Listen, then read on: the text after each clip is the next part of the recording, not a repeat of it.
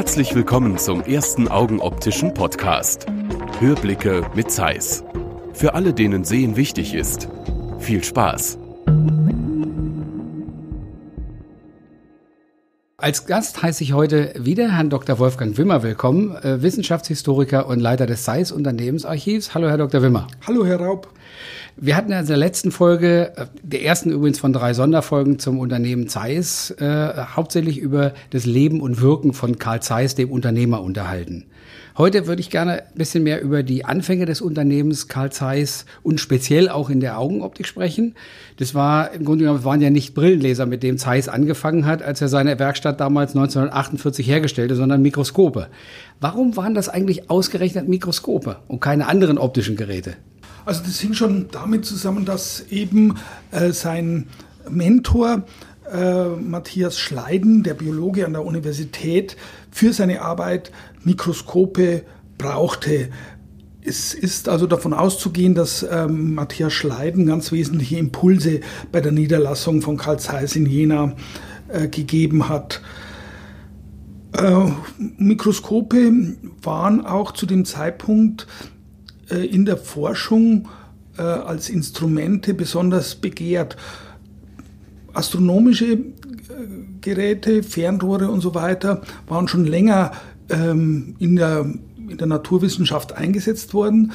Ähm, bei den Mikroskopen war es aber so, dass sie lange eigentlich mehr eine Art Spielzeug waren. Und erst äh, Mitte des 19. Jahrhunderts wurden sie zu Arbeitsinstrumenten, die die Forschung, die wissenschaftliche Forschung wirklich vorangebracht haben. Sie hatten ja beim letzten Mal gesagt, dass Karl Zeiss ja eher aus der feinmechanischen Ecke kommt. Das heißt also, oder war es hauptsächlich, dass er seine, seine Feinmechanik da besser einbringen konnte, als zum Beispiel jetzt in einem Teleskop zum Beispiel? Ja, also beides sind eigentlich sehr komplexe äh, Instrumente, ähm, aber zu dem Zeitpunkt gab es auch eingeführte äh, Teleskopbauer, äh, die Firmen in dem Gefolge von Josef von Fraunhofer, der ja äh, astronomische Optiken schon Jahrzehnte vorher berechnen konnte und diese Erfahrungen äh, an andere Münchner Unternehmen weitergetragen hatte. Also da als Neueinsteiger anzufangen bei astronomischen Geräten wäre eher sehr gewagt gewesen. Mhm. Sie sagten gerade, die astronomischen Fernrohre, die waren schon äh, basierten schon auf der Grundlage von von einer äh, exakten Berechnung. Das war ja bei den Mikroskopen nicht der Fall, sondern da war man ja noch relativ am Anfang, dass man da überhaupt etwas berechnen konnte.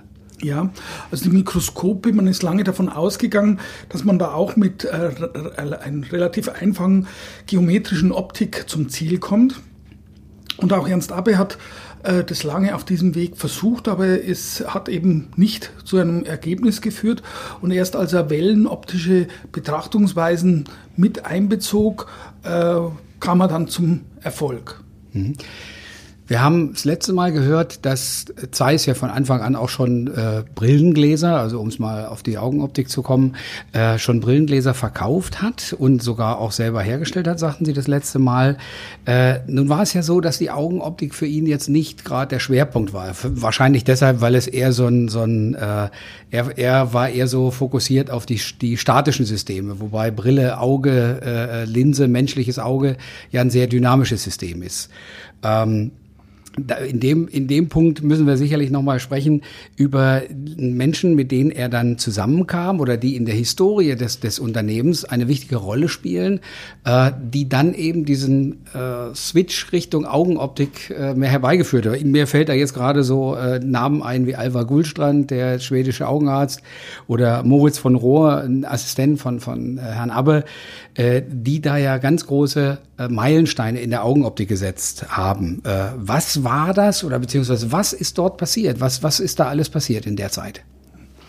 Also Brillengläser gab es ja schon seit längerer Zeit, aber Brillengläser wurden eigentlich als relativ einfache Linsensysteme äh, begriffen. Also durchaus eine ganz, ganz statische äh, Sichtweise.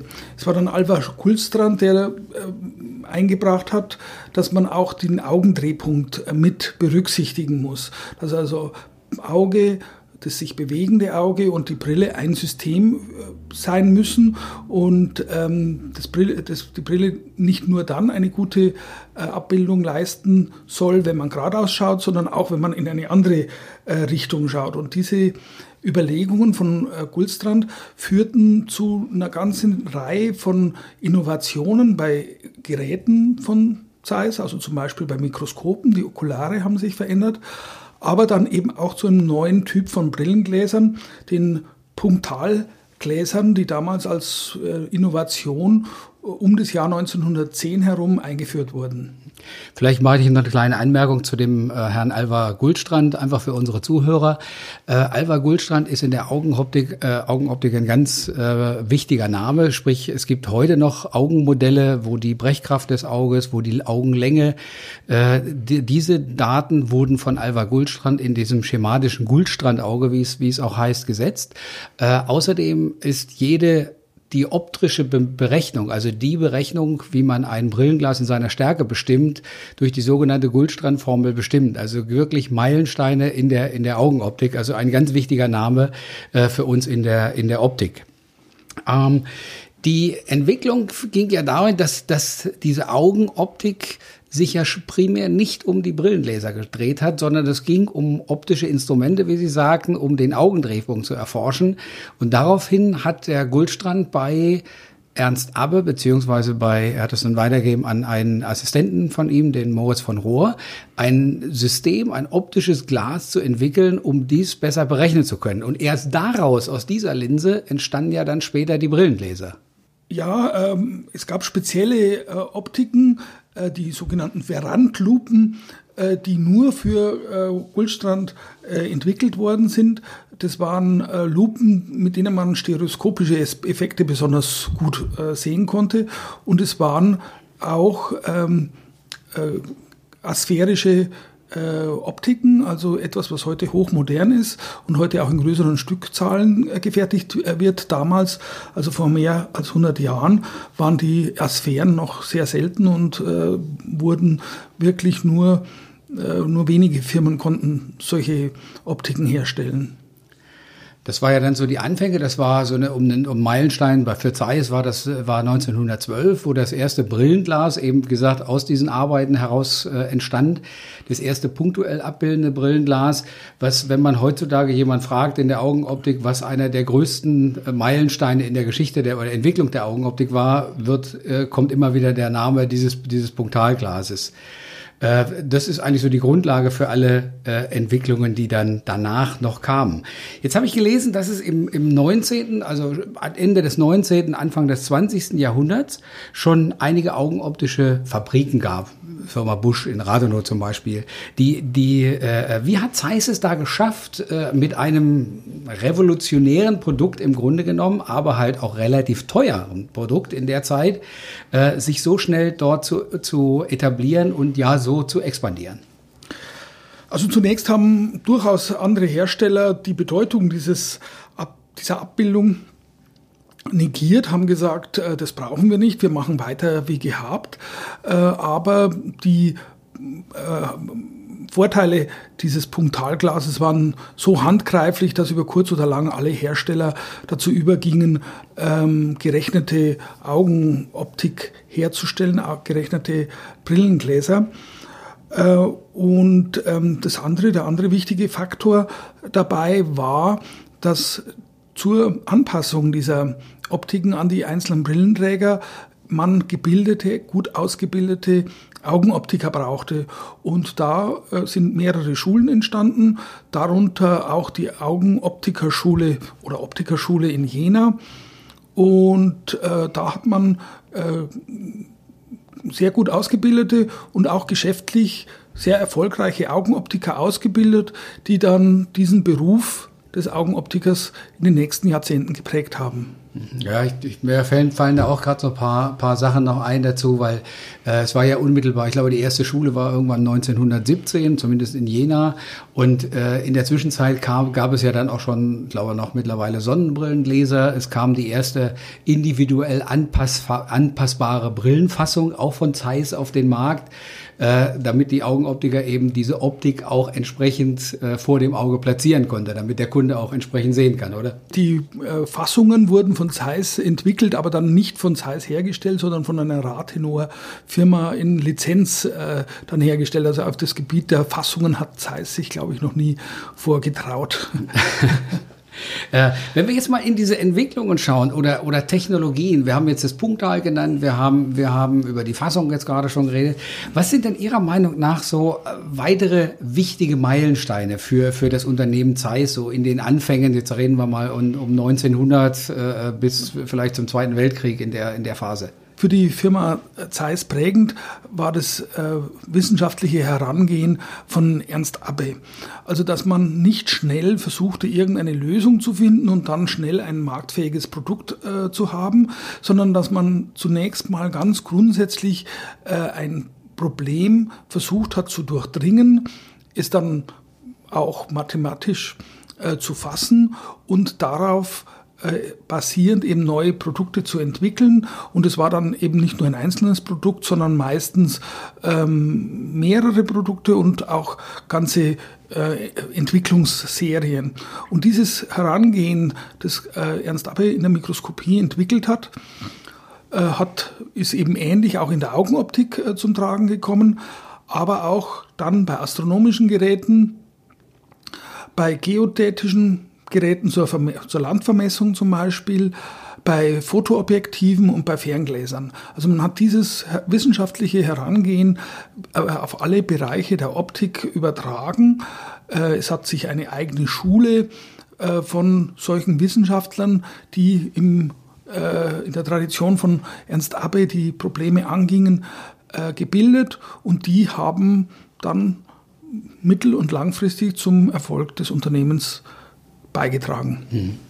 Also es war ja in den, in den Anfängen, soweit ich mich erinnere, wurde ja dieses Punktalglas, was erstmal wirklich eine, eine ich sag mal, optisch-physikalisches äh, Projekt war für, für äh, den Alva Gullstrand, äh, dann ja nachher wirklich zu einem der Hauptprodukte des Unternehmens Zeiss, äh, um es nicht in, in, in ein bisschen flapsigen Worten sagen, die Cash-Cow der damaligen Jahre und halt dann auch später immer noch.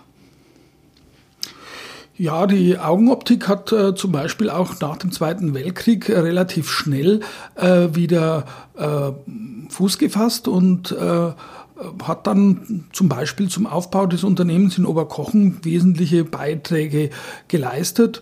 Äh, aber natürlich kamen aus der Augenoptik auch weiterhin bedeutende Innovationen. Mhm. Wenn wir die Phase vor dem Zweiten Weltkrieg uns nochmal anschauen, äh, so bis dorthin, was war da eigentlich, wie war Karl Zeiss, das Unternehmen Karl Zeiss da aufgestellt? So was wurde da vornehmlich produziert? Äh, welche Geräte oder, oder welche Geschäftsfelder hat man, hat man äh, dort abgedeckt?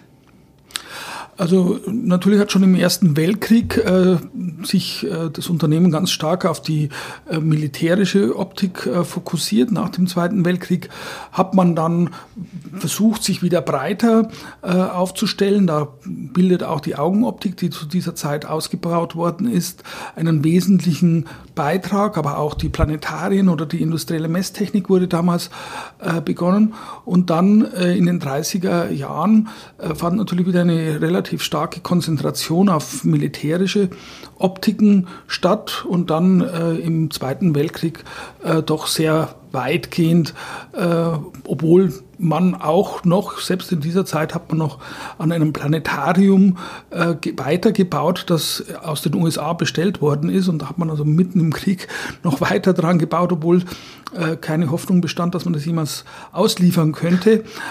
Ähm, aber wie gesagt, die militärischen äh, Optiken haben da eine große Bedeutung äh, erlangt, insbesondere zum Beispiel auch die Fotogrammetrie, also die äh, Fotografie aus dem äh, Flugzeug, äh, woraus dann Karten zum Beispiel erstellt äh, worden sind und erstellt werden, was ja sowohl einen militärischen als auch einen zivilen äh, äh Bedeutung hat, aber natürlich im Krieg, insbesondere im Zweiten Weltkrieg, vor allem militärisch von Bedeutung war. Als die Amerikaner dann nach Jena kamen, war das das Gebiet, das sie am meisten interessiert hat. Äh, daraus kann man schon sehen, dass, äh, dass da Zeiss doch sehr führend war und die Amerikaner haben sofort äh, mehrere solche Kameras äh, bestellt, äh, die allerdings dann nicht mehr äh, geliefert werden konnten, weil ja dann Jena Teil des sowjetischen Besatzungsgebiets wurde. Mhm. Ähm, ich möchte nochmal zurückkommen auf die Zeit äh, vor Ausbruch des Zweiten Weltkrieges. Äh, wir haben ja gelernt, dass, dass 1912 so diese Brillenglassparte, die eigene Brillenglasproduktion wirklich angelaufen ist. Und das Kerngeschäft von Zeiss waren ja die optischen Instrumente, insbesondere eben die Mikroskope. Wenn wir jetzt mal so einen, so einen Schnitt machen wollten, sagen wir um 1920, wie muss ich mir Zeiss da vorstellen? Einfach mal, ich will jetzt keine genauen Prozentzahlen haben, aber in welcher Größenordnung äh, äh unter, unterteilte sich dort das Unternehmen? Ja, 1920 ist natürlich für die Brillenfertigung noch relativ früh. Mhm. Durch den Ersten Weltkrieg war die Entwicklung des Brillengeschäfts sozusagen äh, in Stocken geraten, war nicht so stark ausgebaut worden und äh, dann hat man erst nach dem Ersten Weltkrieg äh, ähm, stärker ausgebaut. Das war natürlich auch eine große Chance für das Unternehmen äh, vom militärischen Bereich äh, in den zivilen Bereich äh, stärker Fuß zu fassen. Äh, andere Unternehmen hatten solche Möglichkeiten nicht, gingen dann auch ähm, in der äh, in, der, in dieser Zeit äh, in Konkurs oder haben anderweitig Probleme bekommen. Zeiss hat diese breite Aufstellung äh, in dieser Zeit sehr genutzt.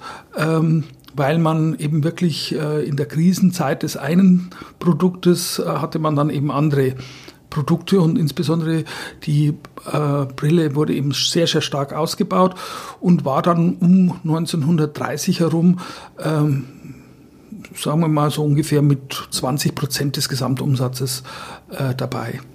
Wir haben ja auf Optik basierend, gibt es ja relativ äh, lange Geschichte auch mit, mit augenoptischen Geräten, äh, unter anderem auch Sehtestgeräte, wie wir es beim Augenoptiker finden.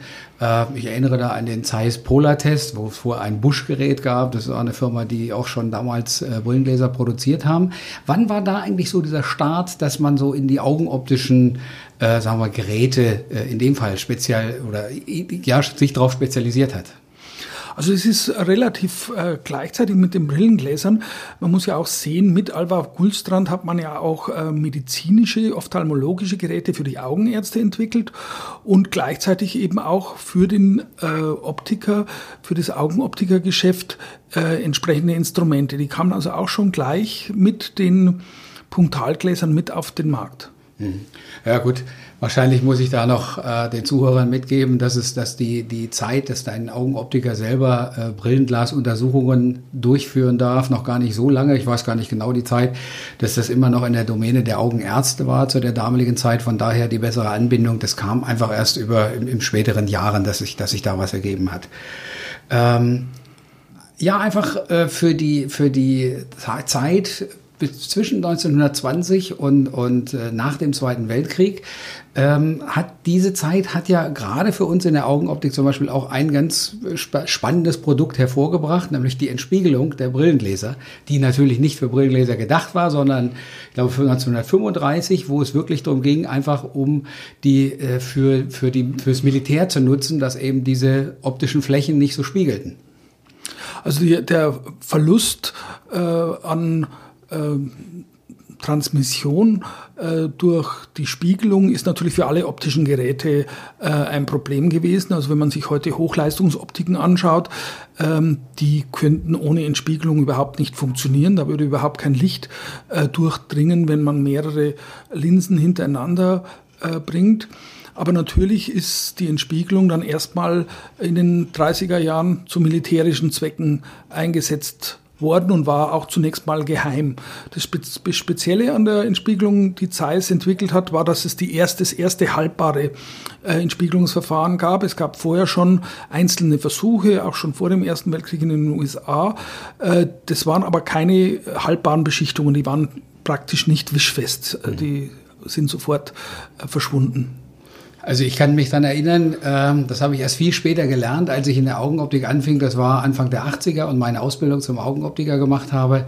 Ähm, da hieß Entspiegelung war immer die ET-Schicht. Mhm. Und ET, man hat sich da nie Gedanken drüber gemacht, wo man immer dachte, das heißt halt Entspiegelung, warum mhm. auch immer. Äh, und viel später bei Zeiss durfte ich dann lernen, äh, wo dieses ET eigentlich herkam für diese Schicht. Vielleicht sagen Sie unseren Zuhörern, wo das, wo das herkommt. Also das T kommt auf jeden Fall von äh, Transmission oder Transparenz. Aber bei dem T muss ich ganz ehrlich sagen, da muss ich auch passen. Also die Geschichte, die ich gehört habe, und so, das ist, ich meine sogar, dass es in, im, im, in der Patentschrift von dieser Entspiegelung drin steht, dass ET für einfache Tarnschicht stand. Mhm. Dass das im, im, im Patent verankert ist, eben um diese Optik zu tarnen, dass man sie, dass man sie nicht so, dass sie nicht so spiegelte. Naja, äh, also solche Sachen standen eigentlich nicht in Patentschriften drin, aber ich kann gern mal nachschauen. Das wäre sehr spannend. Ja, prima. Äh, äh, jetzt haben wir uns mit dem, mit dem Unternehmer Karl Zeiss beschäftigt in der letzten Folge und äh, heute mit den Anfängen des Unternehmens. Und so soll es jetzt auch mal in der nächsten Folge dann weitergehen, wenn wir uns um, über das Unternehmen nach dem Zweiten Weltkrieg bis heute unterhalten wollen und gerade, wie gesagt, wie, wie es dann im geteilten Deutschland war, was dann in der Wiedervereinigung kommt.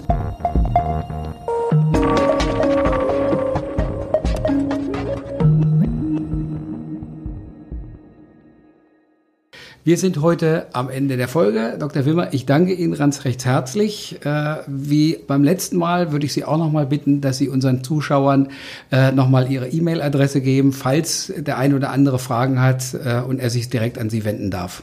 Ja, vielen Dank, hat mir auch Spaß gemacht. Also wenn Sie Fragen haben, meine E-Mail-Adresse ist wolfgang.wimmer.zeiss.com. Herzlichen Dank. Ich danke Ihnen, liebe Zuhörer, dass Sie wieder oder vielleicht auch zum ersten Mal dabei waren und sage Tschüss, bis bald. Versäumen Sie nicht unsere nächste Folge Hörblicke mit Zeiss.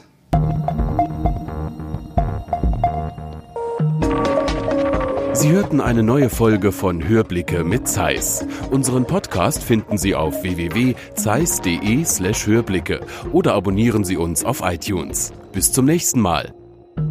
Wir freuen uns auf Sie.